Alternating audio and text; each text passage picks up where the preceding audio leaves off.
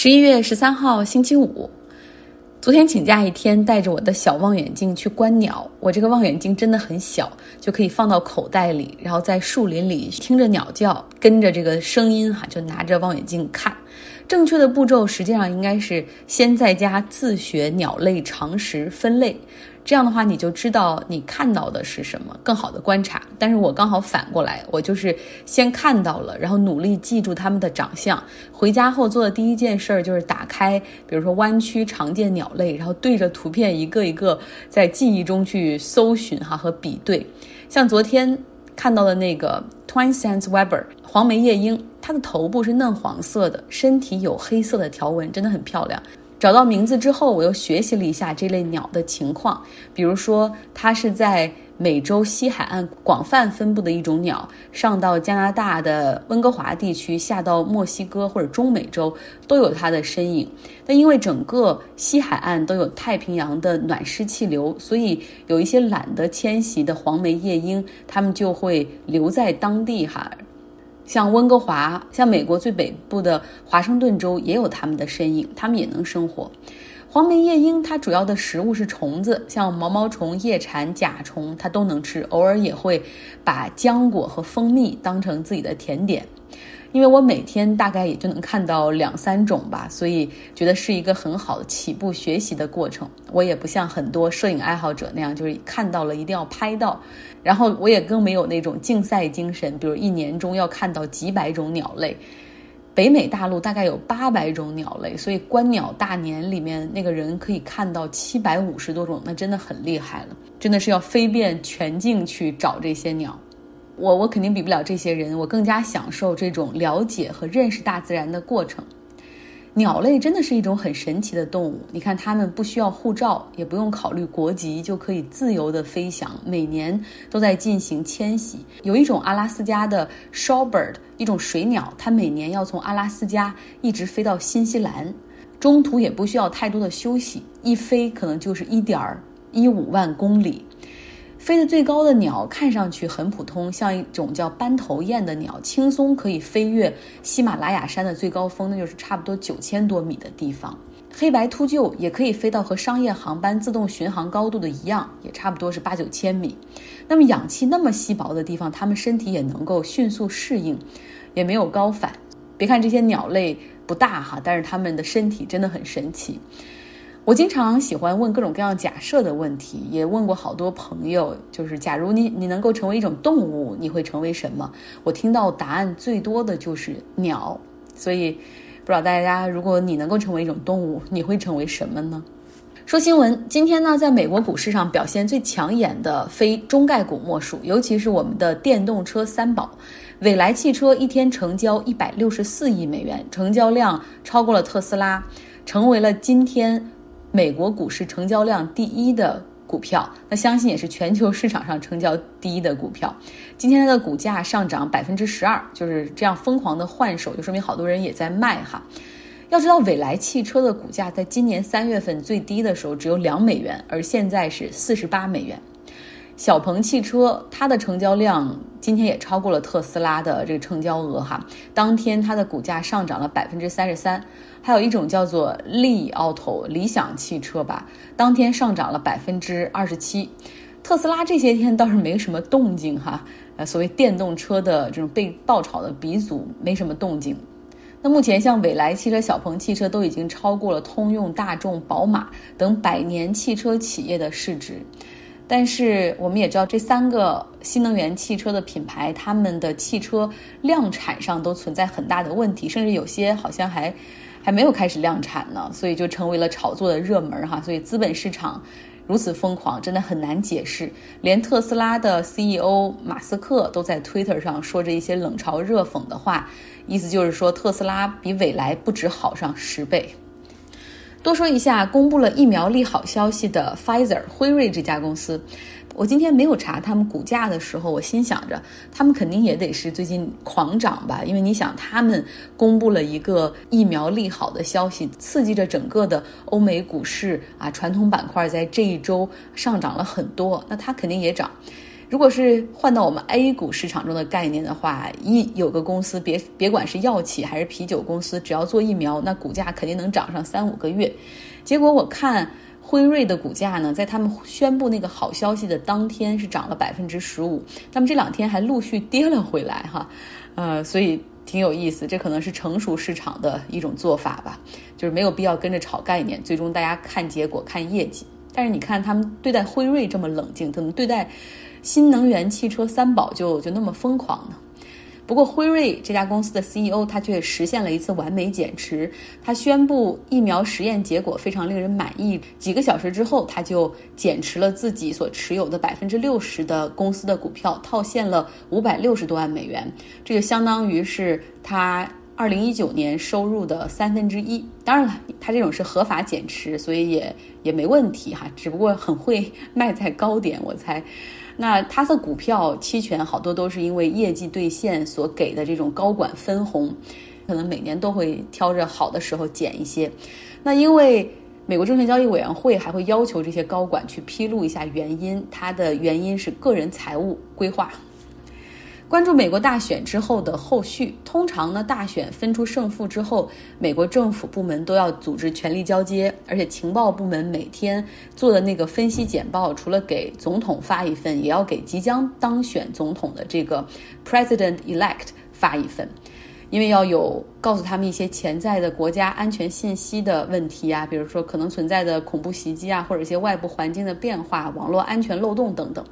但是现在呢，特朗普是禁止美国情报部门给拜登分享这个情报简报。那目前呢，有一些共和党的参议员也表达了不满，像密苏里州的共和党参议员，他就说不能再这样胡闹下去了，这个国家安全重于一切。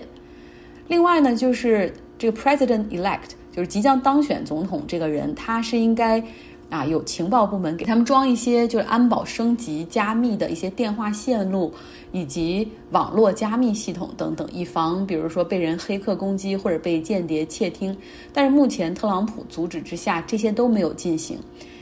拜登的过渡团队现在已经有五百多人了，所以他们不得不在一些第三方的加密软件上来进行沟通或者打电话。而且呢，因为特朗普政府拒绝交接，也不允许拜登的团队，比如去去进入一些部门去搞这个交接哈，所以很多信息对于拜登团队来说都是黑箱子。比如说特朗普政府所做的那个 Warp Speed 计划，就是说资助这些疫苗公司怎么给他们拨款，如何当他们实验结果喜人之后，怎么样去采购，怎么分发，这价格怎么定的，这都是问题啊。那目前呢，共和党中有很多的这个议员已经站出来说话了，像南达科塔州的 John Thun，他是共和党参议员的党鞭；还有爱荷华州的 Glassy，南卡罗来纳州的 Lindsey Graham，他们都呼吁哈，让情报部门给拜登加上这个加密电话网络，同时也让他获得每日情报部门的这种简报。有人说，等等。不是很多上述的这些共和党议员都不愿意承认拜登是总统嘛？然后还就是认为这特朗普很有希望等等，支持特朗普去去这个查票。但是为什么现在又要促成权力过渡呢？其实共和党的议员他们也知道，这大选结果已经无力逆转，拜登肯定会是美国第四十六任总统。就像一些媒体非常挺特朗普的福克斯电视台、华尔街日报，他们现在大部分的版面都留给报道。就是即将当选总统的拜登，他的过渡团队他会选谁做部长，他有什么样的政策？就特朗普的这个版面就很少了。可是为什么就美国的这些共和党的议员还嘴硬呢？就是要跟着特朗普一起哈，就是说要起诉、要重点选票等等。那是因为现在参议院之前说过了，还有两个席位非常不明朗。乔治亚州明年一月份会举行这两个参议员席位的重选。那么这个时候，共和党还需要特朗普这面大旗去帮他们吸引更多的保守派选民的支持和投票。这两天呢，国际领导人纷纷都和拜登通了电话，其中韩国总统文在寅更是非常积极主动的，已经跟拜登约好了他正式当选就职之后的见面时间。那当然了，还有三个主要国家没有发贺电哈，俄罗斯、巴西和我们，大概是要等着权力彻底交接完了之后再再来恭喜吧，我猜。那今天呢，美国新增 COVID-19 的感染人数达到了十五万。又是创了一个新高，比昨天，特朗普的竞选顾问 Corley Levinsky 他也感染了。大选当天，总统在白宫里面举行了一个三百多人的关票派对，那很人很多，然后戴口罩的人很少。已经有多人在参加过那个派对之后确认感染，包括共和党的策略师这个 Jeff Miller、特朗普的幕僚长以及美国住房部的部长 Carson、总统选举 campaign 的法律顾问、白宫政治主管全部都感染了。来到欧洲，法国会在周五的时候举行悼念巴黎恐怖袭击五周年的活动。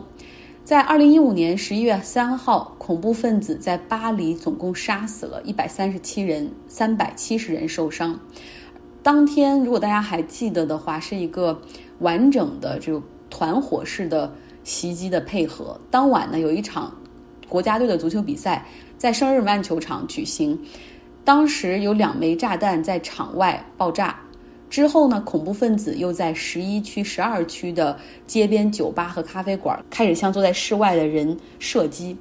那之后又有三个恐怖分子进入到了当晚有摇滚演唱会所举行的巴塔克兰剧院，在那里面进行了两个多小时的残忍屠杀。恐怖袭击五周年过去了，法国和欧洲并没有完全摆脱伊斯兰极端恐怖主义的阴影。那就在上个月，巴黎郊区的高中老师被当街斩首之后呢，又有独狼行动者前往尼斯的圣母教堂杀人。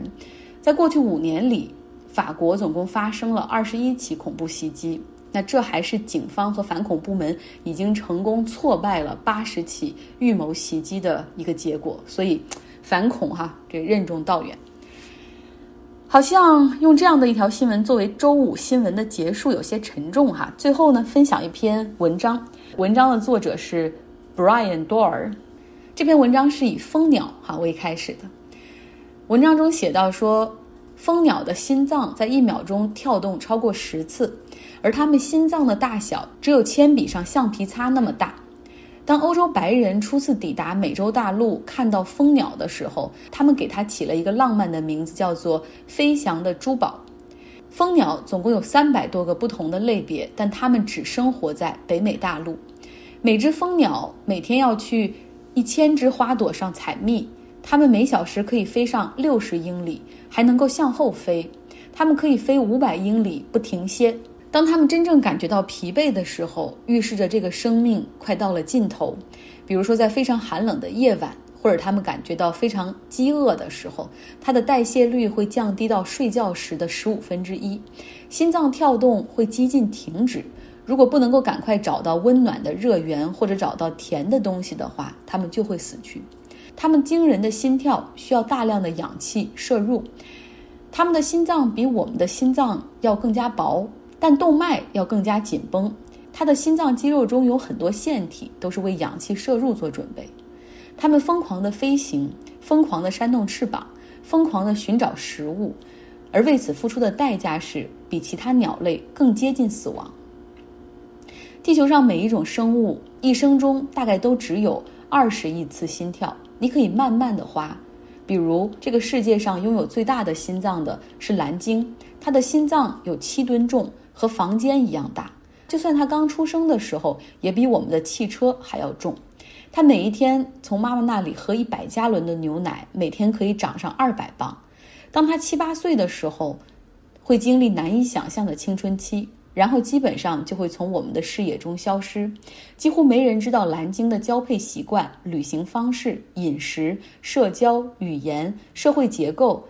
疾病、战争、故事。绝望和艺术，大概有一万多只蓝鲸生活在我们地球的每一个海洋中。对这个有史以来最大的动物，我们一无所知。但是我们知道，它们经常成对的旅行，通过叫声和呻吟声来交流，而且它们的声音可以在水下传到几英里外的地方。哺乳动物和鸟类的心脏有四个房间，爬行动物和乌龟的心脏有三个房间。鱼有两个心室，昆虫和软体动物的心脏只有一个心室，单细胞的细菌根本没有心脏。而相比这些所有生活在地球上的生物，相信人类的心脏最为复杂。因为我们的心脏一生中承受着许多许多，也许直到最后也没有办法完全和别人分享。我们可以打开窗户，但却一个人孤独地住在我们心脏中所建好的房子里，不愿意坦诚相待，或者不愿意敢爱敢恨，因为害怕不断受伤的心。但实际上，最简单的办法是开始一段对话，和你的朋友或者家人说：“I have something to tell you。”我有些事儿想告诉你，然后就可以随心所欲的去交流。这篇文章写的很好哈，我是尝试着把它给翻译成中文。呃，我知道有很多朋友喜欢看英文的原文哈，嗯，非常推荐。想看这篇文章英文原文的话，可以来到我的微信公号张奥同学，留下你的邮箱，我会发文章给大家。那周末到了，希望你可以有更多的时间啊，和家人朋友在一起，远离屏幕，不论是手机、电脑还是电视。另外，去更好的去观察和了解我们所生活的地球和大自然。